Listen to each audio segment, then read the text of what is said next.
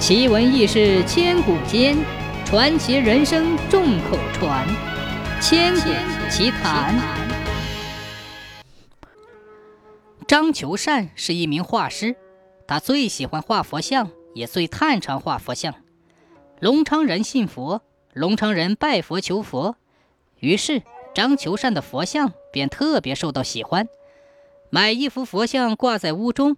每日便可拜佛求佛，十分方便。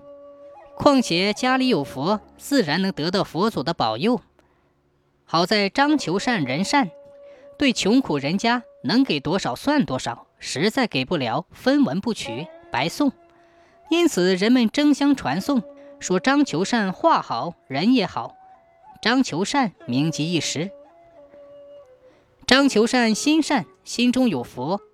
画佛心中更是有佛，但有人不信，不信的人就是刘员外。这天，刘员外请张求善到家里画佛。张求善前往刘员外家，一进屋，张求善眼睛为之一亮，桌子上放着一株，光彩夺目。张求善问刘员外：“此为何株？”刘员外说：“乃是西域所产的彩珠，能去百毒，能治百病。”谓之天赐珠。张求善点了点头，此珠他早有所闻，不想今日得见，便上前捧起，爱不释手。突然，张求善全身舒坦，他不由一喜，这天赐珠果然名不虚传。刘员外见此，便说：“此珠为稀世珍宝，价值连城。先生若为我画一千幅佛像，即可相赠。”张求善听后，两眼放光，喜上眉梢。此话当真？刘员外说：“当真，但必须画好一千幅佛像之后。”张求善说：“好。”刘员外笑了笑，然后便为张求善找了一间屋，并准备了笔墨纸砚，让他安心画画。张求善握着画，心情激动。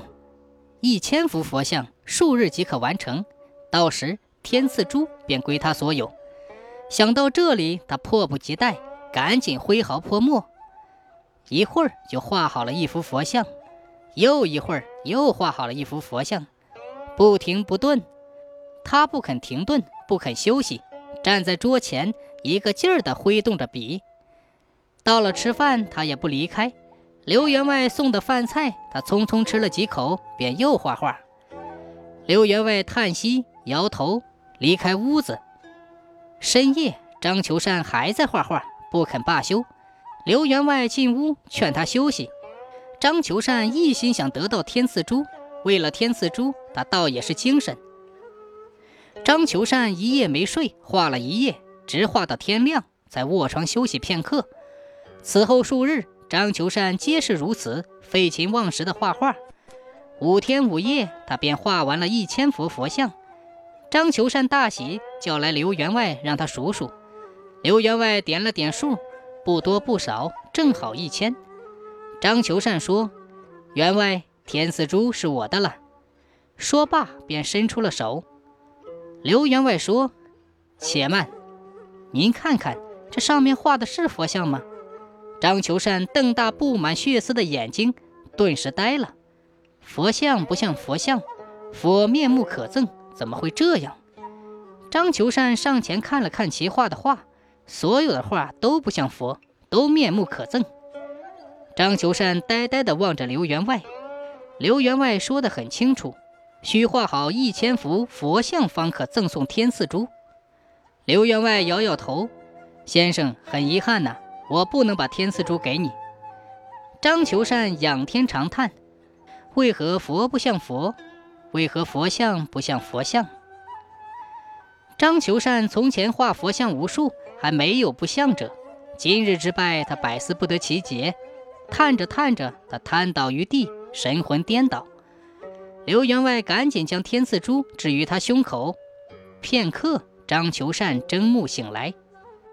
刘员外叫人把张求善送回了家。张求善卧床一天，精神好转，而且他想明白了。之所以画的佛像不像佛，因为他一心想得到天赐珠。半个月之后，刘员外到张求善家，又言只要替他画好一千幅佛像，便可以天赐珠相赠。张求善答应下来。半个月后，刘员外见张求善没有来，便亲自前往张求善家，问他画了多少佛了。张求善说只画了三百余幅。刘员外说：“先生，你画的太慢了。”张求善说：“不急，不急。”刘员外上前看佛像，看完暗暗笑了。一个月之后，张求善终于画好了一千幅佛像，他请来刘员外，让他验画。刘员外来了，点了点数，刚好一千。再认真看画，便额首而笑。这次画的画，每个佛像都像佛，且一幅比一幅好，真是难得。掏出天赐珠，递给张求善。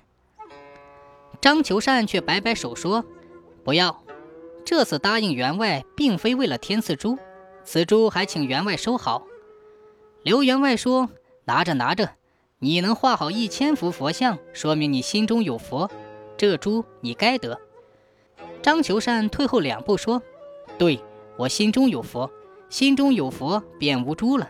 我能画好一千幅佛像，还得多感谢员外。”刘员外笑着点头。当日便把天赐珠送到了济世堂，说是张求善相送。而张求善所画的一千幅佛像，刘员外并未带走，并非为了钱财才与张求善赌，他是为了看张求善心中是否有佛。张求善也未将那一千幅佛像卖钱，都给了穷苦人家。后来，刘员外和张求善成了好朋友，两人你来我往。经常举杯邀月。再说济世堂得到了天赐珠，凡有病人需要天赐珠者，皆分文不收。而天赐珠果然灵通，真的能去百毒、治百病。济世堂靠它救人无数，被医者到济世堂谢恩，听闻此珠是张求善所赠，又对张求善感恩戴德。数十年后，张求善归天，满城人皆为其送葬。大家扶老携幼，前后数十里都是队伍，哭声震天动地，空前绝后。